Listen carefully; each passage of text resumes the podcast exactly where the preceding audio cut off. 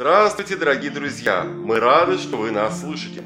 Здравствуйте, дорогие друзья! С вами снова подкаст «Топос мы вместе». Наш сегодняшний собеседник Марина Балашкина, историк, руководитель Центра практической истории, руководитель культурно-исторического проекта «Наше наследие», Кемеровская область, Томская область, Алтайский край.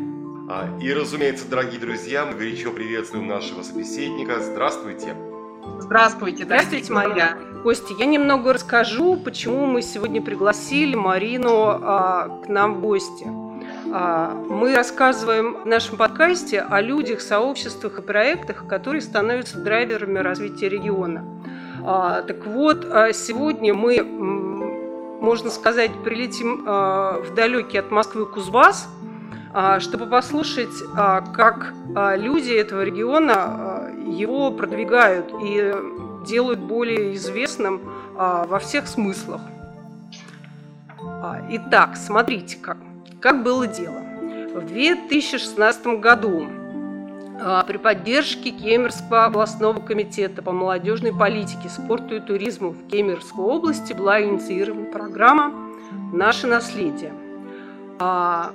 И изначально она представляла собой конкурс на лучшее составление родословной и изучение истории Малой Родины. В рамках конкурса проходила школа наследия, участники которой осваивали технологии восстановления родословных и архивного поиска. Я вам не буду рассказывать про все проекты школы наследия, я вам расскажу, как а, с 2019 года на северо-востоке Кузбасса реализуется проект «Школа волонтеров локальной истории», и итогом которого в 2020 году стали масштабные исследования и выявление а, культурно-исторического потенциала а, территории. Это история мариинских купцов-меценатов, первый выбор городского главы в Сибири, в Мариинске, золотая лихорадка, история Мариинской женской гимназии и другое. Что самое интересное, я совершенно недавно на Ютубе ознакомился с совершенно замечательным фильмом о героях и ключевых сюжетах местной истории северо-востока Кузбасса, который так и называется «Мариинск. Деловые истории». Этот фильм доступен на Ютубе, пожалуйста, смотрите. Так давайте же нашу гостью попросим прокомментировать и фильм, и деятельность. Да, мне кажется, мы уже много с вами, Костя, говорим. Давайте мы все-таки... Так сказать, э, история от первого лица. Спросим Марину. Марин, да. А, скажите, пожалуйста, а почему все-таки Мариинск? Почему Мариинск? Да, вот а, дело в том, что программа «Наше наследие», которую мы инициировали в 2016 году с Сергеем Григорьевым, и которую поддержала ура, ура, а, администрация Кузбасса в разных ее институциях. Изначально это была большая областная программа, которая предполагала, что мы собираем всех желающих людей в разных поколениях, бабушки с внуками, молодые люди с научными руководителями и обучаем методикам восстановления частной истории и родословных. Эта программа действует и сейчас. Но вот в один прекрасный момент с презентацией этой программы мы приехали на северо-восток Кузбасса. Это как раз Мариинский район, Тисульский, Тижинский, Чебулинский районы Кемеровской области. И так исторически сложилось, что это районы, в которых нет угля. Вот представляете, что значит быть территорией Кузнецкого бассейна угольного, а, на которой совсем нет угля? И как так вообще вышло, да? Как такое оказалось возможным? Что выяснилось? Выяснилось, что да, конечно же, это не угольные территории, но мы нашли их золотой потенциал в другом. Выяснилось, что город Мариинск, он там единственный город, и сейчас это небольшой город, там менее 30 тысяч жителей, имеет огромную историю. 250 лет деловой купеческой истории, предпринимательской истории, которая очень интересна и, к сожалению, незаслуженно оказалась в наше время забытой. Почему? Потому что, во-первых, вообще об истории предпринимателей в советское время не было принято говорить, мы это с вами знаем. Во-вторых, э, там был мультинациональный состав, не только русские, но и немцы, поляки, евреи. Примерно 50% еврейского населения проживало в этом городе. Об этом вообще было не принято говорить. И как раз э, еврейские купцы были одними из лидеров по содержанию капиталов в банках, и местном, и томском. И выяснилось, что вот это место, оно богато очень своей историей, но, к сожалению, эта история не исследована. Конечно же, ну что мы сказали, давайте будем ее исследовать, давайте начинать работать с этой территорией, давайте восстановим эту историю. Вот это была первая часть. Да, и вот сейчас у вас а, совершенно логично возник новый проект уже в 2020 году, как я понимаю, который называется «Сибирская Австралия» о восстановлении презентации да. забытой 200-летней истории сибирского еврейского купечества.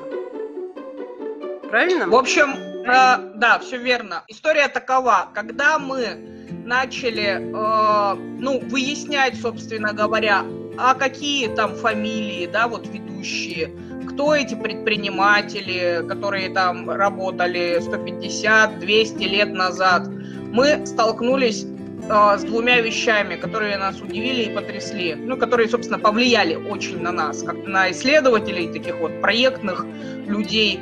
Первое, мы выяснили, что все мариинские купцы, а они были разного уровня, вот в современном мире они бы владели крупными корпорациями, заводами, пароходами. То есть вот это все, представьте, было в уездном городе Мариинске. И эти люди, дополнительно к тому, что они умели производить вот эти большие капиталы в дореволюционной России, они еще и выступали меценатами своего города. У них была целая э, программа как бы политика, со, они соорганизовывались, договаривались между собой, и они очень сильно вкладывались в развитие своего города. Как то? Начиная от архитектуры, сегодняшний Мариинск и, скажем так, вот все, куда привозят туристов, все, на чем едет сейчас туристическая отрасль, это все инфраструктура купеческих домов 19 века. Ничего другого принципиально иного там не построено. Каменное строительство, зодчество, двухэтажное. Располагают сейчас в этих домах многие организации, начиная от налоговой инспекции, заканчивая детскими садами и так далее. Первый э, в Кузбассе кинотеатр «Фурор» был открыт братьями Манусовичами э, в своем особняке, то есть э, один брат старший построил особняк двухэтажный, второй решил, что в первом, на первом этаже обязательно должен быть синематограф, электротеатр. Вот он, он был единственный, единственный в Кузбассе в то время и единственный в Мариинске. Мариинская женская гимназия в 1902 году была основана также на деньги купцов и построена, и поддерживалась потом. Мы вот э, обсуждаем, почему это могло так случиться. Ну, думаем, что, конечно, ценилось образование, и, э, и русские, и еврейские купцы, и другие, они понимали, что надо учить и девочек в том числе. А самый ближний город, который нес образование вот к ним, это Томск но это очень далеко. Ребенка не будешь возить каждый день в Томск, и сегодня даже, да, вот при развитости наших технологий, все равно это невозможно. Поэтому вот они приняли решение построить Мариинскую женскую гимназию, и эта гимназия никогда не закрывалась, она всегда работала как школа, как образовательное учреждение, и сегодня ныне здравствует параллельно, а, вместе с тем, что это образовательное учреждение, также это памятник архитектуры, охраняемый государством, и, в общем, вот это первое, что нас потрясло. То есть э, нам сейчас популярно знакомиться с разными э, западными моделями, скажем так, эффективного управления. Но при этом мы не знаем собственную историю нашу. У нас 200 лет назад купцы такое делали, тут оказывается, да, при ближайшем рассмотрении в Мариинске, чего нам не снилось. Чем еще он нас потряс? А, вот этот потенциал исторические места тем, что там случились первые в Сибири выборы городского головы. А, и вот такие всякие штуки, в чем Маринск первый, да, а, Юдалевичи, например, купцы первыми в неугольном Мариинске начали использовать уголь в промышленных масштабах. А с другой стороны, нас потрясло следующее. Мы поняли, что никому эта тема, кроме вот обычных людей, добровольцев локальной истории, не интересна. Не то чтобы не интересно, а нет на это ресурсов. Ну, например, нам музей говорил местный, а у нас нет денег и людей, кого бы мы отправили сейчас в Государственный архив Томской области для того, чтобы они поработали с документами. А когда мы немножечко туда зашли, в Государственный архив Томской области, и тут огромная благодарность директору Анастасии Геннадьевне Караваевой, выяснилось, что там непочатый край бумаг по мариинским купцам, о которых не знает никто, они не введены в оборот. Для меня, как для историка, это, конечно, вообще потрясающая ситуация. То есть я не могла предположить, что вот у нас в 21 веке такой пласт может быть не исследован. А это так на данный момент. И вот сейчас в общем, выяснилось, что ведомственно никакие структуры не имеют штатных единиц, чтобы это все дело исследовать и доводить до ума. Хотя необходимость острая в этом есть, тем более, что в 2020 году Мариинску исполнилось 300 лет как городу. Это старейший город Сибири. Ну, Томск, понятное дело, старше, более чем на 100 лет, но тем не менее. Для евреев существовала черта оседлости, и их высылали с территорий, в частности, им а, до определенного момента вообще нельзя было заниматься торговлей и проживать в таких городах крупных, как Томск, например. Ну, о Барнауле вообще, наверное, речи не шло, потому что это был еще и закрытый город. Это было связано, ну, собственно говоря, тоже с золотодобычей на территории Алтайского округа. И куда можно было, а Томск был пунктом пересылки, куда можно было переезжать и куда перенаправляли оттуда людей, собственно говоря, вот в Мариинск. Это был город, ближайший город.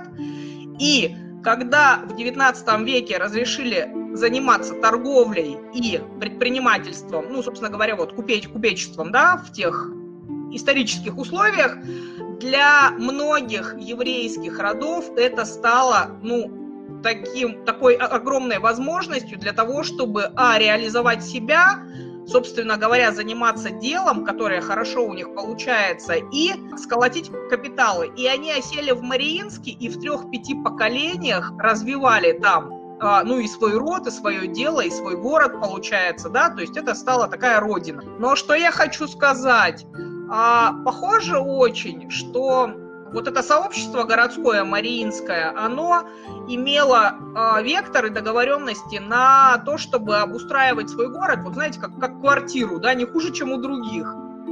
Давайте, ну в хорошем смысле слова, да, без выпендрежа. А почему у нас нет синематографа? Давайте, вот как бы дело же не только в том, что его были, было кому обслуживать, но дело в том, что раз он там был, значит, кто-то в него ходил, кто-то эти фильмы смотрел, да, то есть была та аудитория, которой это все нужно. До революции в Мариинске было 14 некоммерческих организаций. 14. Представьте. Они назывались тогда в то время различными обществами, например, Общество вольных пожарников, Общество трезвости было, было в Мариинске, ну, понятно, что это купеческий город, 14 питейных заведений до революции, то есть, в принципе, было куда сходить. Вот, ну и синематограф, ясное дело. Хочу сказать про другую улицу, которая через Мариинск проходит и которая предопределила его судьбу. Это Большая Московская, это кусок Московского тракта почтового, который был и 200 лет назад, и 300 лет назад, еще когда Мариинск был не городом, а там было село Киевское. Вот интересная особенность возникновения его в том, что они сразу изначально строились рядом вот с этой транспортной магистралью. И это во многом определило его вот эту купеческую начинку, деловую, торговую, деловую. А то, что туда приехали потом в 18 веке евреи, да, или то, что там были поляки и немцы помимо русских, это как бы наслоилось уже я все-таки хочу а, снова вернуться немножко назад.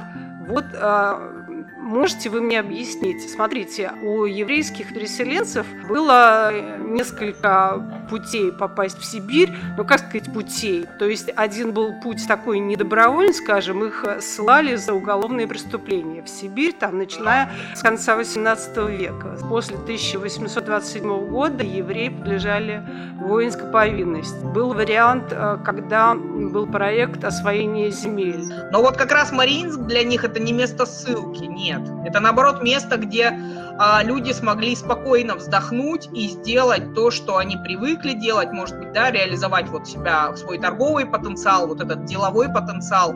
И я хочу сказать, что мы вот обсуждаем, кстати, с потомками в том числе, что на самом деле купцов в Мариинске вот по национальному составу не было такого, что евреи превалируют или русские превалируют. Их было примерно 50 на 50. Мы вот разговаривали с музеем Мариинским, тоже уточняли эти вопросы. И они, ощущение, что там национальный признак, он был на втором месте.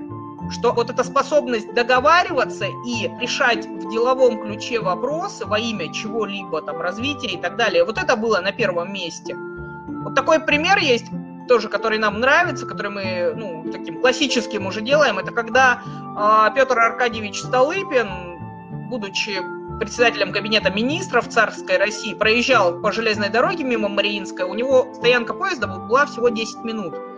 И что сделали купцы мариинские? Вот вне зависимости от того, евреи там были или русские, они подготовили 8 страниц текста по тому описанию ситуации и главное предложение. То есть у них был проект в городе, ну, как бы проект развития имеется в виду, согласованный между ними.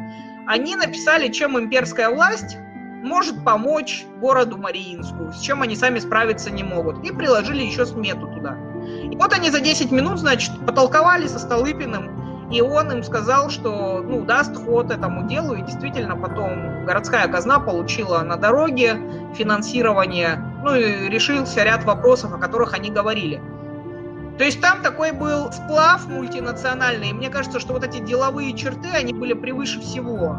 Ну и честность, честь, совесть. А, Марина, у меня есть еще вопрос касательно исследовательской части, потому что вот в моей справке написано, что а, у вас есть разработанные уроки истории, основанные на местном историческом материале. Можно ли чуть поподробнее и как это все происходит? В общем, в рамках а, вот этого первого проекта, там, где школа добровольцев локальной истории была реализована, у нас состоялся хакатон, на котором мы разрабатывали пять разными командами пять сценариев уроков, которые основаны полностью на местной локальной деловой истории. И это были уроки по разным темам. Например, один из уроков был про купечество, про Мариинское. Второй был про золотую лихорадку, которая состоялась вот на территории Чебулинского, Мариинского района в Кемеровской области. Такая же, как на Аляске, на 20 лет раньше началась. Третий урок был про Николая Ивановича Масолова. Это земляк, это человек, э, по мотивам поступка которого, тот, который, э, это советский солдат, который спас во время обстрела в Берлине в 1945 году, поднял на руки немецкую девочку. Вот, э, это был такой третий урок. Об этом знает весь Кузбасс, но, наверное, мало знают у нас в стране. Камешек копни, да, и выявляется какая-то такая, ну, с общемировой значимостью история. Таких много, и это очень здорово. И вот мы решили, что прежде всего нужно это все дело упаковать в такие интерактивные уроки и рассказать местным детям, мы брали аудиторию с 5 по 11 класс, что на какой они земле живут. Выяснилось, что ребятишки местные в школах не так много знают об этом. Ну, про Николая Ивановича Масолова, конечно, все знают, а вот про историю купечества, про золотую лихорадку – э, дети, которые живут на этой территории, и, в принципе, там иногда еще моют золото в том числе. В общем, как бы им это все интересно, это их вот, ну, реалии.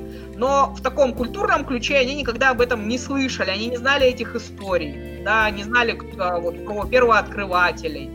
И эти уроки, они были в большей степени просветительскими, потому что наша задача была просто рассказать. А интерактивная часть — это уже дальше. Это вот в рамках, я думаю, следующих уроков, потому что сейчас мы в рамках Сибирской Австралии тоже будем разрабатывать уроки уже непосредственно про купцов конкретно.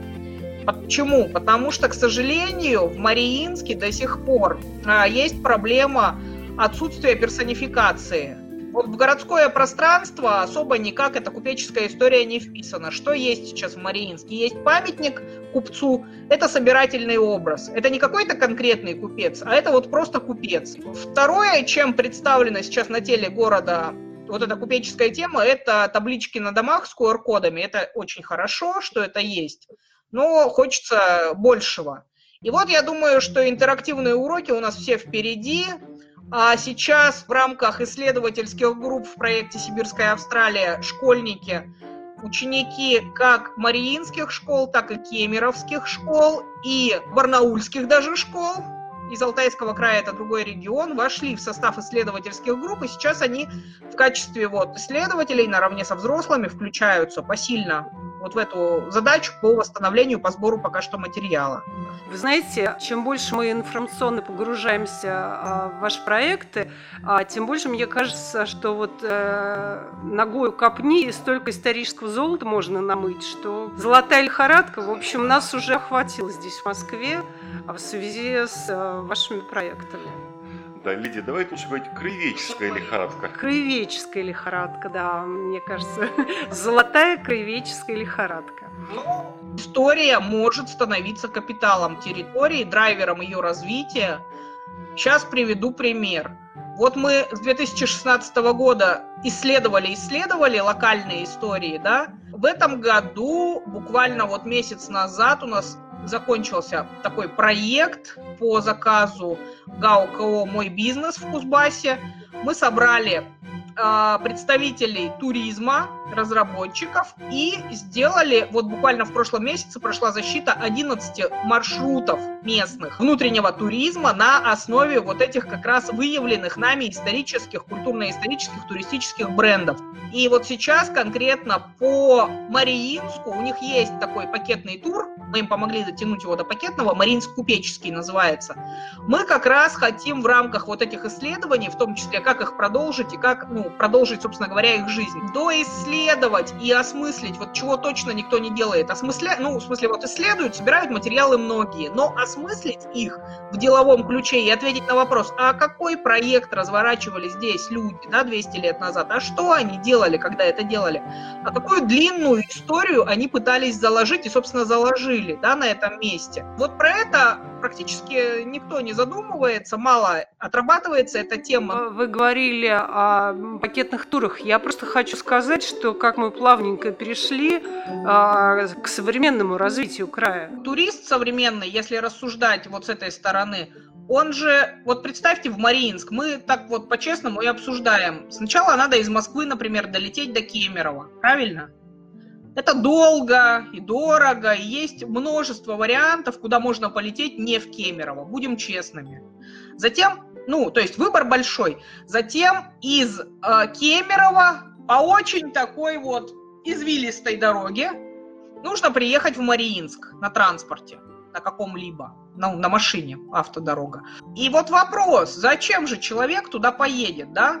Вряд ли он поедет, чтобы попробовать ну, кухню какую-то, да, например, или чтобы посмотреть на гостиницы. Турист поедет за впечатлениями, за причастностью вот к этой деловой истории, за каким-то уникальным мощным содержанием. Собственно говоря, мы на него сейчас и работаем, на то, чтобы раскрыть этот потенциал. Потому что э, вот эта история, она действительно делает Мариинск уникальным. Даже не на уровне одной страны, да, или Сибири, или России, а в принципе на уровне мира. Это очень интересно. Я считаю, что, с одной стороны, очень хорошо, что мы включаем большое количество людей в исследование местной истории, а с другой стороны, здорово, что потом на основе результатов этих исследований рождаются локальные бренды, которые переводятся в туристические бренды, в другие проекты общественно полезные, да, и начинают они дальше жить уже своей жизнью. А, к слову о сообществе назрел как раз вопрос достаточно тоже интересный. С родственниками, с современными представителями тех купеческих родов, которые были. Получается, вы, вы их находили или они вас нашли? Когда мы делали школу добровольцев локальной истории, мы, конечно, много писали в социальных сетях о своих находках. И несколько человек, потомков мариинских купцов, оказалось, что это вот как раз еврейские все корни, откликнулись просто в рамках переписки в Фейсбуке, допустим, ну то есть в социальных сетях. Получили некоторые фотографии купцов мариинских, которых не было, допустим, даже в музее, и получилось, что у потомков они сохранились. Это очень здорово. А когда мы стали сейчас делать проект «Сибирская Австралия», мы прям поставили себе задачей выйти на потомков мариинских купцов для того, чтобы их включить в этот проект. Потому что не так много материала на самом деле имеет Мариинский музей, с одной стороны. Во-вторых, мы сами увидели, что эта тема не исследована, что вот, допустим, ведущий наш архив, Государственный архив Томской области и Государственный архив Кемеровской области еще содержит очень много дел, дел которые ну, совершенно не введены в оборот. И плюс потомки. И э, совершеннейшее чудо за последние три дня мы с Австралией на самом деле стартовали вот буквально дня 4 как. Короче говоря, за последние три дня а, к нам присоединилось 10 потомков разных купеческих линий еврейских, мариинских через социальные сети. Они живут все в разных местах, некоторые живут у нас в нашей стране, некоторые живут в Израиле, некоторые в Америке, некоторые в Москве, ну, некоторые в Кузбассе живут в том числе. И это большое счастье, потому что, во-первых, они живые, и они являются прямыми наследниками все. Они э, имеют свою позицию, отношения. А еще выясняется, короче, такая интересная штука. У нас э, есть потомки, которые получились в результате того, что представители одного рода купеческого женились на представителях другого рода купеческого, не менее знаменитого. И очень интересно в этом ключе смотреть, что получилось сегодня. Ну, в смысле, какую линию деловую разворачивают потомки. Вот, например, сегодня нам сотрудники музея рассказали, что, оказывается, род купеческий Харан, там один из представителей девушка вышла замуж за представителя купеческого рода Манусович. Род Харан был очень богатый, а, и они дали целую плеяду деятелей искусства в Кузбассе, очень известных, а, композиторов, музыкантов. И вот смотрите, то есть какая-то такая мега-линия была основана в Мариинске, да, связанная с развитием искусства, такого а, шоу-искусства, да, синематограф. Ну, это все нужно осмыслять сейчас сошлюсь э, на своего партнера и друга Сергея Сергеевича Григорьева. Он вчера, значит, в Фейсбуке, мы параллельно разворачиваем конкурс родословных, ну, конкурс исследовательский со школой, там, где мы учим наше наследие. И вот мы по предыдущему периоду, за 2016 и 2018 год, в первом цикле издали книгу работы. Эта книга называлась «Вклад моей семьи в историю Кузбасса». Это такая народная родословная Кузбасса, где история региона рассказана через фокус частной жизни людей. И вот мы хотим сейчас по итогам нового конкурса делать второй том. И Сергей Сергеевич Григорьев вчера пишет такую новость, пост в соцсетях, пишет, мы готовим книгу, которая будет называться, это второй том, будет называться «Вклад моей семьи в развитие Кузбасса». То есть он вот сыграл, заменил одно слово историю Кузбасса, заменил на развитие Кузбасса. Но я считаю, что это очень круто, потому что он задал рамку не только обращения к прошлому, да, но и взгляд на прошлое, исходя из задач будущего. Это очень здорово. Это прямо ровно то, что продвигает этопос краеведения, то, что мы хотим показать нашим подкастам. А вот смотрите, извините, что я вас перебиваю, а у меня вот а, возникло два вопроса в ходе а, вашего монолога. Первый вопрос, может быть, вы на него коротко ответите. Какие источники исследований, то есть правильно я понимаю, что это значит архивы, музеи, потом живые потомки, у которых есть э, свои архивы личные, и что-то еще, наверное. И второй вопрос про осмысление, возможно, вы его как-то немножко пошире откроете. Осмысление, вот это как раз именно развитие, а что еще? Про источники. Во-первых, я сама историк, у меня классическое историческое образование, и у нас нас таких несколько в проекте среди в экспертной среде, у нас очень сильный экспертный состав. Мы, конечно же, за достоверность за соответствие фактам, за подтвержденность историческим фактам, чтобы это не было фантазиями. Потому что мы прекрасно понимаем, что очень легко скатиться, да, вот по этой наклонной, выдумывать некие мифы про территорию. И мы за то, чтобы максимально достоверно исследовать сначала часть вот эту, да, если вот многие, кстати, этого не делают, исследовательскую часть пропускают, а мы хотим ее сохранять. Поэтому какими источниками мы пользуемся? Прежде всего архивы. Ну, я говорила уже, что наш ключевой архив, их два, это Государственный архив Томской области, потому что Мариинский уезд входил в Томскую губернию в состав. Это именно о дореволюционном периоде идет речь. И, конечно же, Государственный архив Кемеровской области. Но частично есть документы а, в Абакане, в Барнауле, ну и еще ряд архивов, в общем, наши сибирские, да. Плюс еще есть Российский государственный исторический архив в Санкт-Петербурге, который тоже нам является родным, потому что документы отложились там по дореволюционному периоду, если так по большому счету брать, но вообще много документов лежит на местах. Поэтому нам Томский архив еще читать и читать всем вместе. Вот, это первый источник. Второй источник – это библиотеки. Безусловно, есть ученые в университетах, которые занимались так или иначе либо темой купечества сибирского, либо темой еврейского купечества, но, к сожалению, тема по Мариинску недоисследована. Мы это сейчас видим тоже как коллеги, да, как ученые-историки. Третье направление, очень много документов сегодня а, вот такими волонтерами-генеалогами выложено в сети очень много в интернете чего есть, но поскольку это все в несистематизированном виде, в этом надо разбираться. Этим источником сегодня можно пользоваться в условиях особенно вот современной эпидемиологической обстановки, когда архивы не всегда открыты, какую-то часть документов хотя бы в первичном виде можно почерпнуть из интернета. Но надо ее тоже найти, да. Ну и музей, конечно же, музей Мариинский, конечно же, он очень богатый. И, кстати, уникально то, что у них вот в рамках небольшого Мариинска, где до 30 тысяч жителей, 5 филиалов Мариинского музея. И они все разные, это здорово. А, музей какой-то процент данных имеет, плюс еще есть в Мариинске краеведы, которые тоже а, ну, в таком любительском варианте исследуют эту историю, в том числе собирают информацию по купеческим линиям. И вот такие 5-6 источников ключевых для сбора информации сейчас, которые мы рекомендуем нашим исследовательским группам задействовать для того, чтобы получить качественный, собственно говоря, вот этот сырьевой продукт, который мы будем осмыслять. А теперь про осмысление. Что мы будем делать? 5-6 декабря в формате Zoom у нас состоится школа практической истории, где мы соберемся, а, с одной стороны, участники всех групп, куда входят и потомки еврейских купцов, да, вот, ну, по этим линиям. А с другой стороны, мы привлечем экспертов, и по специальной технологии госпитализации истории, которая разработана у нас в Центре практической истории, мы будем осмыслять это наследие, это раз. Но чего там специального? Собственно говоря, нужно просто отрефлексировать все замыслы деловые, да, или условия, почему они это делали, и что, собственно говоря, они делали. Что такой рефлексивный вопрос, что человек делал, когда он это делал, все, да?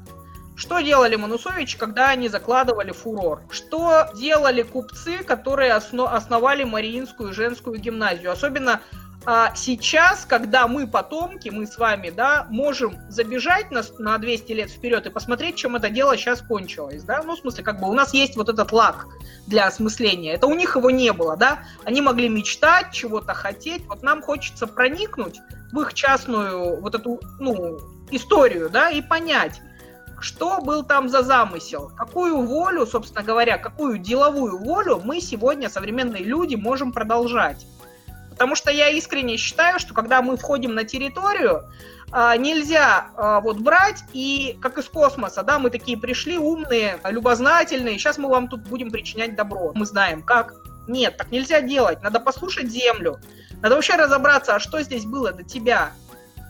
Я считаю, что вот эти купцы с их 200-летней историей, они заложили очень мощную деятельностную линию, которая во многом определяет реальность. Хотели того там продолжатели, да, которые потом там жили, не хотели, но Мариинск, он очень деловой. Это видно даже сейчас. Другой вопрос, что, на мой взгляд, ну это субъективное мнение, там утрачена стратегичность. То есть они все такие деловые, а куда это дело применить, ну как бы пока с этим похуже.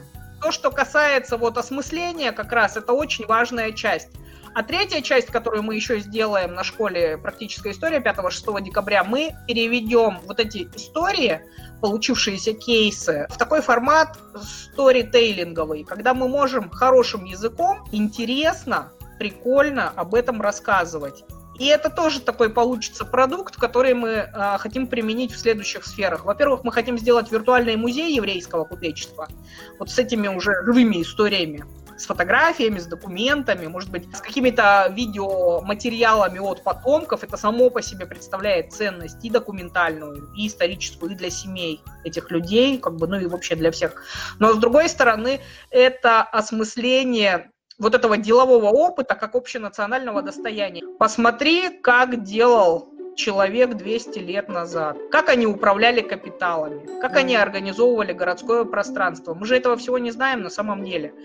И это крайне ценно. Вот это все мы будем восстанавливать. Правильно ли мы поняли, что вы исследуете местную историю и превращаете ее в некие управленческие, предпринимательские кейсы для э, современных школьников, взрослых и так далее? Мы понимаем именно так. Да, и мы хотим, значит, вот, во-первых, сделать такой виртуальный музей, во-вторых, мы хотим сделать, наконец-то, персонифицированную экспозицию в Мариинском музее, чтобы были люди, их лица, их дела, их потомки. И в-третьих, мы еще мечтаем, этого не заложено в рамках данного проекта, но на будущее, мы хотим сделать такую книгу для выпускников мариинских школ.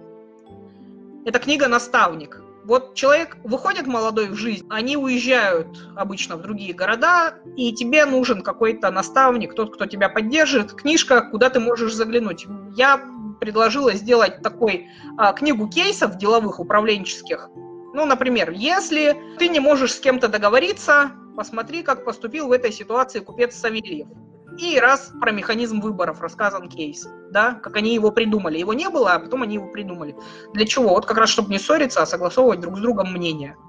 Если тебе стало скучно, открой кинотеатр «Фурор». Ну, это сейчас уже в большей степени такая шутка, но тем не менее, я думаю, что у нас получится порядка 20 кейсов, таких как минимум. Ну что ж, Лидия, дорогие друзья и наши слушатели, а, к сожалению, время неумолимо бежит вперед. Хотим напомнить всем, опять же, нашим полюбившимся слушателям, что сегодня у нас в гостях а, была историк, руководитель Центра практической истории, руководитель культурно-исторического проекта «Наше наследие». Это Кемеровская область, Томская область и Алтайский край Марина Балашкина. Марина, спасибо вам огромное. Я надеюсь, что мы оставили наших слушателей немножко голодными в том плане, что э, им будет э, очень интересно узнать о, о Кузбассе, в частности о Мариинске. Может быть, они захотят исследовать свою родословную, может быть, у них какие-то предпринимательские идеи родятся после нашего подкаста. Спасибо вам еще раз. Слушайте подкаст «Топос мы вместе», подписывайтесь на нас, приезжайте в Кузбасс. Спасибо большое. До встречи в Кузбассе. До встречи, дорогие друзья.